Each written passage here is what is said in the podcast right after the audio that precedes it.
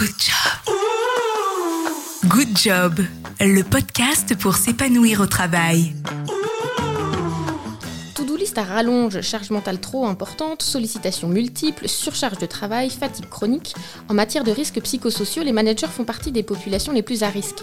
Comment se préserver et favoriser également le bien-être de son équipe au service d'une performance durable? Cécile Dejoux, professeure des universités, conférencière sur l'intelligence artificielle et le management, plaide pour le care management celle qui dirige l'Observatoire du futur du travail au CNAM, nous explique en quoi manager par le CARE est incontournable aujourd'hui et le sera encore plus demain. Bonjour Cécile. Bonjour Fabienne. Comment allez-vous? Ah, super. Job, ping, tout va bien. J'adore comme lancement. Toutes les études post-Covid montrent que les managers sont une population particulièrement à risque quand on parle de détresse psychologique, de burn-out ou de euh, RPS. Et euh, ils sont aussi beaucoup plus touchés par le stress, euh, mais aussi par la, la fatigue chronique. Comment vous l'expliquez? Alors c'est vrai qu'aujourd'hui, les managers, on leur demande beaucoup. C'est un peu des courroies de transmission.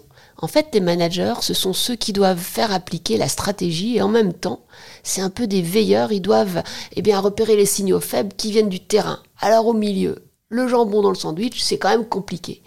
Être manager aujourd'hui, c'est tellement compliqué qu'il y a beaucoup de personnes qui ne veulent pas l'être et on voit bien qu'il y a une crise de la démotivation du métier. Le manager aujourd'hui, il est face à quatre enjeux fondamentaux. D'abord, eh bien, il voit un raz-de-marée arriver avec les outils d'IA et il se dit comment je vais pouvoir maintenir mon équipe et monter moi-même en compétences? Et c'est pas évident parce qu'on lui demande beaucoup de se former seul. Les entreprises sont pas encore prêtes à l'acculturation sur les IA génératives, par exemple. Et ce manager a vraiment conscience du pouvoir de transformation de cette nouvelle vague. Donc ça, c'est un premier point. Deuxième point, il voit ses équipes. Et dans ses équipes, il voit beaucoup d'absentéisme. Il voit beaucoup de turnover. Il voit des jeunes, et c'est la première fois que ça arrive, qui sont très vite en burn-out. Ça n'existait pas, ni à notre époque, ni dans les anciennes générations. On n'était pas en burn-out à 25 ans.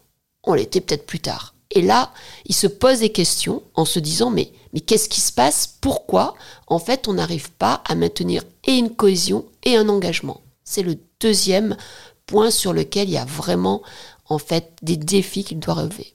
Et puis le troisième point, ben, c'est qu'il n'arrive pas à recruter. Alors face à tous ces grands problèmes d'attraction des talents, ben, c'est quand même lui qui a besoin de personnes qui soient au niveau, qui soient motivées et qui fassent le job. Et si elles ne le font pas, s'ils recrutent pas, ben, le job, c'est lui qui doit le faire. Donc il a une surcharge compte tenu des dysfonctionnements liés au recrutement. Et enfin, quatrièmement, ben, c'est qu'un humain. Et un humain avec ses limites. Ses limites personnelles, ses limites physiques et ses limites mentales. Et donc, c'est pas parce qu'on est manager qu'on est un super héros, même si on doit le montrer, mais parfois, au sein, de soi-même, ben, on est quand même ballotté. Donc, pour moi, aujourd'hui, la seule solution dans ce nouveau normal, c'est à la fois d'être IA compatible, de comprendre quels sont les quelques outils qui nous permettent de rester employables et de manager par le care, c'est-à-dire de commencer par le self-care. Si je suis bien, je ne serai pas un manager toxique. De continuer par le team care, je donne à mon équipe une nouvelle façon de travailler dans ce monde hybride, digital, métaverse et compagnie. Et je m'occupe quand même du sujet du Planet Care, parce qu'en fait, quand je crée un projet qui est plus grand que l'entreprise, qui a un sens, eh bien en fait, je fédère. Team Care, Self Care, Planet Care, c'est le secret dans ce nouveau normal, c'est la boîte à outils du manager. Vous nous euh, avez donné une définition du coup du care management. Concrètement, pourquoi les entreprises euh, ont intérêt à le mettre en place? Alors, c'est vrai qu'aujourd'hui, les entreprises, elles se posent beaucoup de questions. Déjà, elles ont des contraintes, des contraintes réglementaires. Alors, euh, vous avez les contraintes liées à l'écologie, euh, les, euh, le SG, les indicateurs euh, d'impact et de consommation de l'électricité, etc. Vous avez toutes les contraintes liées à la RGPD, aux réglementations numériques, et puis vous avez les contraintes sur la santé mentale et le droit social, où l'entreprise est responsable autant de la santé physique que de la santé mentale. Donc, c'est vrai qu'aujourd'hui, les entreprises, déjà, doivent faire face à ces trois fronts. Et puis, eh bien, elles doivent décliner des processus, des méthodologies. Donc elles y font face, mais pour moi, d'une façon assez gadget. Alors on va mettre, par exemple, pour l'écologie, on va mettre en place euh, eh un workshop sur la fresque du climat. C'est très bien, c'est indispensable. Mais c'est gadget, qu'est-ce qu'on fait après? Sur l'ensemble de la RGPD, alors on va faire des chartes, on va faire bien sûr de la sensibilisation, c'est très bien, mais concrètement vous dites quel outil vous acceptez, vous acceptez pas ChatGPT, comment vous éduquez à ces nouveaux outils? Et puis, troisièmement, sur la santé mentale, vous allez mettre le baby-foot, euh, la salle de sommeil, mais ça suffit pas. L'important, c'est qu'est-ce que vous donnez comme base pour que chacun soit productif et soit bien dans son travail au quotidien. Et pour ça, il y a des solutions. On peut en parler si vous voulez, Fabienne. Avec plaisir. Et euh, justement, alors le care management demande une posture, on va l'évoquer plus en détail, de euh, confiance, de reconnaissance, d'écoute, euh, un peu à l'inverse du micromanagement. Alors je vais vous partager une vidéo de l'humoriste Karim Duval qui cartonne sur LinkedIn. Il dresse le portrait des fameux petits chefs qui cumulent un peu tout ce qu'il ne faut pas faire et il a même décidé d'en faire un élevage. Je vous laisse écouter un extrait et réagir ensuite. Les petits chefs ont existé massivement et de tout temps. Euh, ils sous-tendent le monde du travail d'une force faite d'autorité, de peur et d'obéissance. En tant que maillon d'un écosystème, euh, leur finalité, ça va être d'occuper une place dans un organigramme et de s'y accrocher. Ils euh, sont là. Ils saoulent tout le monde, mais ils sont là, partout. À l'usine, à la campagne, à l'hôpital, dans l'enseignement, à les collectivités territoriales. Personnellement, euh, j'ai choisi d'aller vers euh, le petit chef à col blanc. Euh, hein, je suis un néo-rural resté au bureau. Alors clairement, nous on fait dans le prêt à élever. Hein, le micromanager nous arrive tout cuit. Ce sont généralement des personnes qui accèdent au management par la force des choses. Un diplôme, un manque de compétences terrain ou tout simplement le temps qui passe. Ils deviennent chefs un peu comme on dirait, bon ben c'est l'heure de la soupe. Alors un peu désemparés, ils ont besoin de billes, hein, des outils de contrôle, de cadrage, de suivi, pour se lancer sur cette voie euh, qui n'est pas faite pour eux. Sauf qu'ils prennent ça pour argent comptant et que dix ans plus tard, ils n'arrivent pas à s'en détacher. Ça, c'est du bon petit chef label rouge. Ah, bah alors ça c'est très très très vrai. J'adore, super intéressant. Le problème c'est que ça c'était hier. Aujourd'hui on n'est plus dans ce cas de figure. Avec l'intelligence collective, avec la transformation numérique, on est plutôt à l'ère du no chef. En fait les chefs ils arrivent plus à décider parce qu'ils ont peur justement que le groupe soit contre eux. Et puis ils sont pas aidés par la hiérarchie quand ils prennent une décision difficile. Or je crois qu'aujourd'hui justement après Covid, dans ce monde hybride et dans ce monde où on a tous été impactés par l'intelligence collective, par le collectif d'une façon euh, globale, eh bien, il faut redonner du poids au manager et lui rappeler que son job, c'est de fixer un cadre, que son job, c'est justement avoir le courage de faire des choix, que son job, c'est de former tout le monde à la communication non violente, mais de dire les choses. Parce qu'à force de pas décider, à force de laisser le groupe prendre en fait le lead, eh bien, il n'y a plus de leader, et quelque part, ben, il n'y a plus de manager. Et s'il n'y a plus de manager, eh bien, il n'y a plus d'entrain, il n'y a plus de volonté. Pourquoi retourner au bureau? Pourquoi avoir envie de participer à un projet?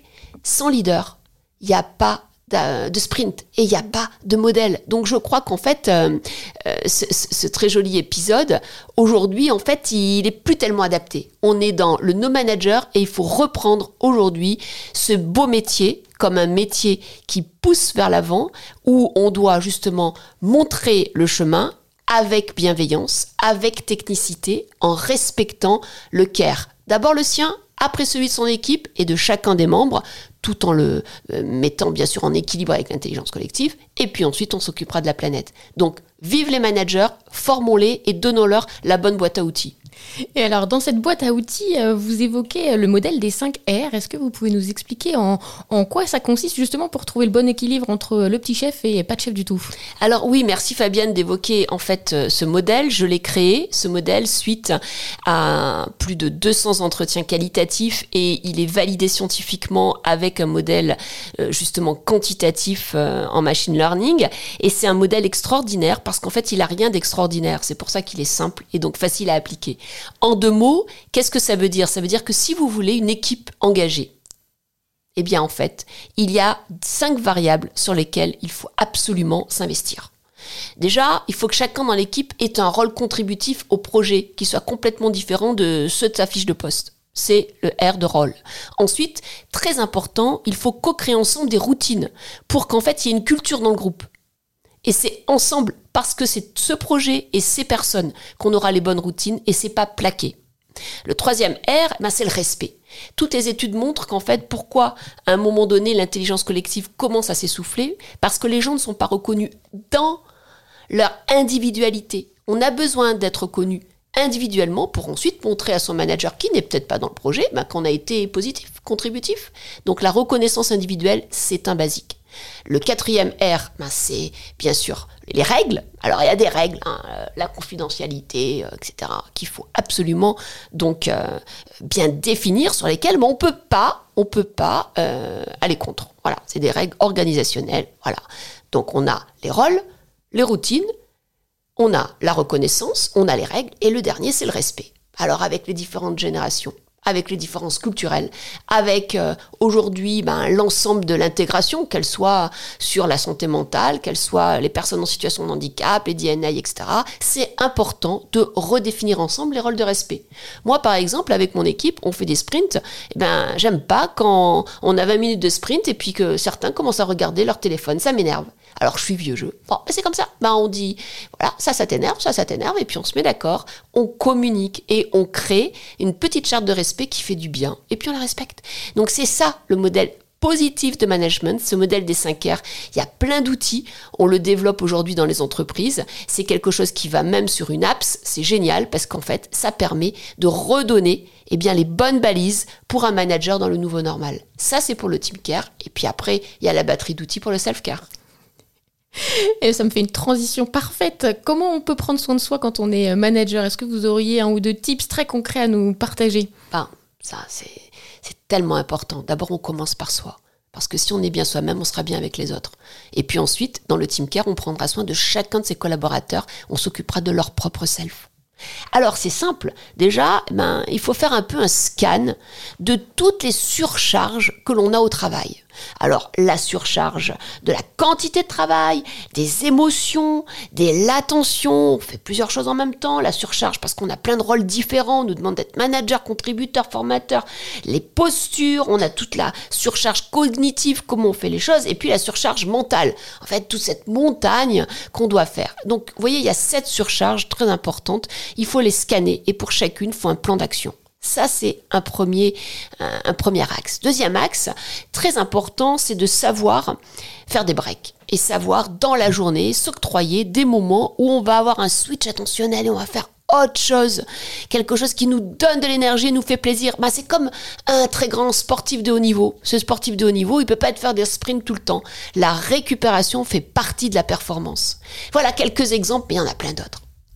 Vous parliez de la récupération, ce qui m'amène à la question du temps et de l'accélération du temps dans nos sociétés. Je vais vous lire un passage du livre Choisir sa vie, apprendre à saisir sa chance de Tal Benchar, qui est un des pionniers de la psychologie positive. Quand les gens oublient leurs propres valeurs et se rendent coupables d'un acte immoral sans réfléchir aux conséquences, ou renoncent à s'épanouir dans leur travail à cause de la pression sociale qui s'exerce sur eux, on a tendance à y voir une faiblesse de caractère. Pourtant, derrière tout cela, il y a souvent une cause beaucoup plus bénigne, le manque de temps. Bien sûr, il peut être salutaire, voire indispensable de savoir réagir rapidement. Mais à force d'accélérer, nos sociétés modernes ont atteint des cadences pathologiques. On a oublié parfois qu'il est préférable de lever le pied. On ne prend plus le temps de réfléchir à ce qu'on fait, de peser le pour et le contre. On se détermine par rapport aux influences les plus immédiates, les plus évidentes. Résultat, on se dit après coup qu'on a réagi à la pression sociale et non pas conformément à ses valeurs fondamentales.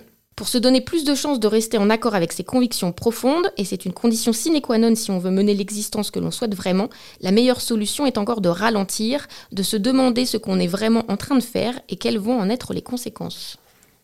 Alors c'est tellement, c'est tellement vrai. Mais en même temps, tout ce qui arrive avec les machines et les IA vont nous pousser à aller encore plus vite. Pourquoi? Parce qu'elles seront de plus en plus performantes, elles ne sont jamais malades, elles ne s'arrêtent jamais.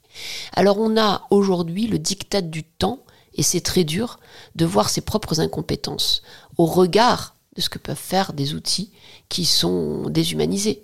Et le temps est peut-être la seule variable sur laquelle ben, on est tous égaux. Nous avons tous 24 heures dans une journée. Alors bien sûr, je ne parle pas de la durée de vie, mais je parle d'une journée. Et donc ça, c'est vraiment un grand sujet. Pour moi, quand on est dans cet équilibre, je développe toutes les compétences pour être IA compatible. D'ailleurs, on fait un MOOC hein, là-dessus, et ce MOOC va parler des IA génératives. Il sortira en octobre 2023. Donc, je monte en compétences pour être IA compatible. Et en même temps, je dois être dans le care. Et on a aussi un MOOC qui est actuel sur Manager par le care sur la plateforme Fun. Eh bien, l'une des premières compétences dans le care, au niveau du self-care, c'est ce que j'appelle les compétences de centrage. C'est reprendre la priorité sur son temps, sur son agenda. Faites en sorte que vous acceptiez que vos collaborateurs n'aillent pas à toutes les réunions. Acceptez de ne pas aller aux réunions vous n'avez pas de valeur ajoutée et vous n'apprenez rien. Prenez du temps pour faire du focus time et faire de la valeur ajoutée et ne soyez pas en culpabilité parce que vous n'avez pas été dans une réunion qu'on vous a mis dans l'agenda. Ne soyez pas l'esclave des réunions qui sont poussées dans votre agenda. Reprenez le pouvoir sur votre temps. C'est la première compétence de centrage, mais il y en a d'autres. Est-ce que c'est plus compliqué de manager euh, par le care euh, en mode hybride quand vous parlez de new normal? Est-ce que euh, ça change la donne? Est-ce que ça complexifie les choses pour les managers?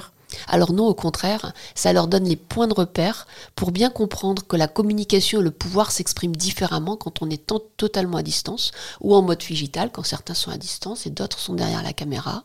Et puis c'est très important d'utiliser le care quand on va être surtout maintenant avec des avatars. Regardez euh, Microsoft qui est sorti, où vous avez maintenant des avatars qui vont pouvoir être créés.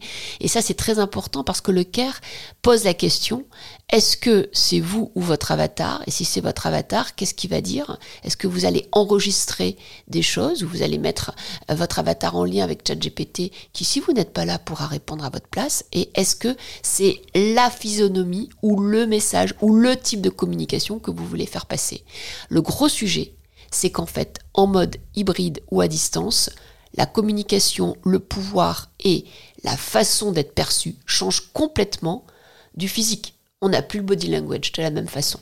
Voilà. Donc il y a une vraie réflexion et le CARE permet justement d'avoir un cadre de sécurité psychologique et permet justement d'être en phase avec qui on veut être tout le temps, en physique, à distance, en hybride ou en métaverse. On va aller encore un peu plus loin dans le futur. Selon vous, en 2050, la question du care management sera? Oui, ou ne sera pas. 2050, c'est tellement loin, les évolutions sont tellement rapides. Moi, ce que je crois, c'est qu'en fait, il faut pas avoir peur, mais il faut se former avant de décider et avant d'avoir une opinion. C'est un peu différent d'avant. Avant, on avait des opinions et on se formait après.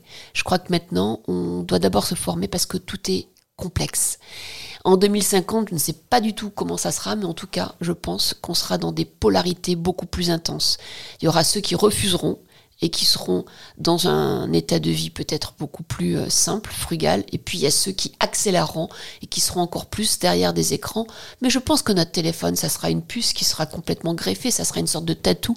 On aura des lunettes qui nous permettront non pas de voir, puisque ça sera des lentilles qui seront euh, euh, totalement intégrées et posées sur nos yeux, hein. mais nos lunettes nous serviront d'ordinateur, ça c'est sûr. Regardez déjà le, casque d'Apple, c'est incroyable ce qu'il fait. Donc, euh, donc je crois que c'est tellement difficile d'imaginer. Ce que je souhaite, c'est deux choses. C'est qu'on continue à développer ce qui fait notre intelligence. C'est l'attention, c'est la mémoire, c'est surtout le fait de savoir s'arrêter pour redonner à notre cerveau qui a beaucoup de limites, et eh bien de l'énergie. Parce qu'en fait, ben, c'est comme le physique, hein, quand on va pas bien, le malaise vagal nous fait une alerte, et ben notre cerveau, quand on va pas bien, il nous fait un burn-out. Donc redonner et prendre conscience qu'on est limité. Voilà, alors que la machine peut euh, l'être de moins en moins.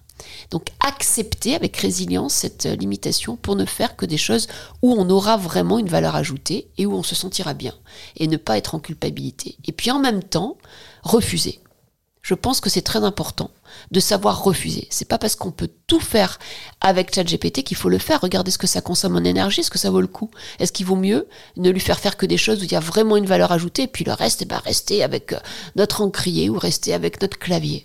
Voilà, est-ce que ça vaut le coup de tout saccager pour aller plus vite, pour aller jusqu'où? Donc je crois qu'il y a des questions éthiques qui se posent sur ces deux sujets. Qu'est-ce que on veut faire? C'est pas parce qu'on peut qu'il faut le faire. Et le deuxième sujet, comment on peut limiter les polarités, parce qu'à force de polarité, on aura violence, on aura confrontation. Et pour moi, la liberté, elle se situe dans l'éducation et dans l'apprendre. C'est le seul axe qu'on a aujourd'hui, et c'est la plus belle arme pour embarquer tout le monde.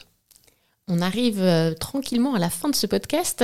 Euh, il y a une tradition, je demande toujours à mon invité de poser une question à mon invité d'après euh, sur son sujet. Donc vous allez écouter la question de Gaël Châtelain pour vous. Moi, il y a quelque chose qui m'intéresserait vraiment, c'est de connaître deux de vos habitudes. La mauvaise habitude que vous savez être mauvaise pour votre bien-être et pour autant vous continuez. Et votre bonne habitude, un petit peu votre conseil bien-être qui fait que tous les jours vous vous sentez bien et par opposition, si vous n'avez pas cette bonne habitude, bah, vous ne sentez pas bien si vous ne le faites pas. Voilà. C'est génial comme idée. Alors ma, ma très mauvaise habitude, c'est que je suis une fan de chocolat noir aux amandes et que euh, voilà, donc ça je craque. Alors c'est une mauvaise habitude, mais en même temps c'est une bonne parce que ça me donne du magnésium. Mais il faut quand même que je fasse attention parce que bon, euh, après un certain âge, la tablette de chocolat, euh, c'est du vélo elliptique un peu plus quoi. Bon. Et puis mon habitude qui pour moi est essentielle parce que ça, ça m'aide énormément, c'est tous les jours, je me lève, je fais 5 minutes de cohérence cardiaque. Et donc j'ai une petite apps, donc ça s'appelle Respire Relax. Et puis ces cinq minutes, en fait, euh, elles deviennent huit minutes et c'est extraordinaire parce que ça me donne en fait euh, un point de départ de ma journée où je ne pense à rien, mais par contre je mets en harmonie eh bien mon cœur, mon corps et mon cerveau. Et ça, j'en ai vraiment besoin. Et quand je sens que ça va un peu trop vite ou que je suis fatiguée, je refais un peu de cohérence cardiaque dans la journée. Je plaide coupable aussi pour le chocolat et je vais mettre à la cohérence cardiaque. Bah, je vais finir en vous demandant de poser une question sur votre sujet à vous, euh, le care management. Quelle question vous aimeriez poser à mon prochain invité? Si vous aviez euh, un challenge, un challenge à faire, un challenge qui est difficile pour vous, un challenge où vous sentez que vous êtes peut-être dans votre zone d'inconfort, est-ce que vous avez euh, une astuce? Est-ce que vous avez un modèle Quelqu'un? Est-ce que vous avez une musique? Est-ce que vous avez un, doudou intellectuel qui vous permet de vous aider? En fait, votre Gepetto, celui qui vous aide dans votre conscience, qu'est-ce qu'il vous dit? Quel est votre secret pour vous dépasser? Parce que je pense qu'en fait, c'est un des points clés de notre vie actuelle comme rien n'est stable, comme tout bouge, c'est important d'avoir toujours dans sa besace peut-être la clé de quelque chose qui nous permet d'être plus grand, plus fort, plus ouvert, la meilleure partie de nous. Voilà. Je vais garder cette expression de doudou intellectuel que j'aime beaucoup. Merci beaucoup Cécile. Merci Fabienne. C'était un plaisir. Mika. Et c'est important en effet. Très bonne journée et à bientôt. À bientôt. Good job. Good Job, le podcast pour s'épanouir au travail.